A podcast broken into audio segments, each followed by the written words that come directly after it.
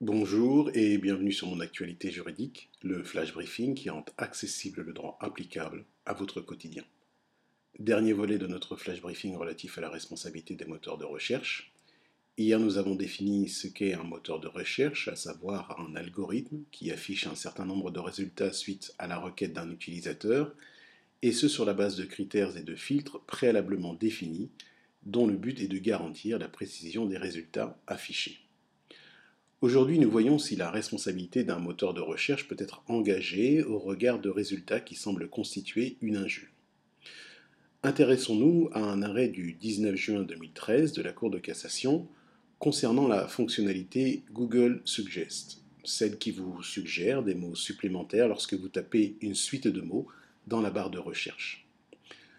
L'arrêt concernait une société qui se plaignait de que le mot escroc soit suggéré et accolé au nom de l'entreprise lorsque ce nom était renseigné dans la barre de recherche. Dans cet arrêt, la Cour a indiqué que la fonctionnalité aboutissant au rapprochement critiqué est le fruit d'un processus purement automatique dans son fonctionnement et aléatoire dans ses résultats, de sorte que l'affichage des mots-clés qui en résulte est exclusif de toute volonté de l'exploitant du moteur de recherche d'émettre les propos en cause ou de leur conférer une signification autonome au-delà de leur simple juxtaposition et de leur seule fonction d'aide à la recherche. Ce raisonnement de la Cour qui nous intéresse a également été repris dans un arrêt plus récent de la Cour de cassation du 10 janvier 2017.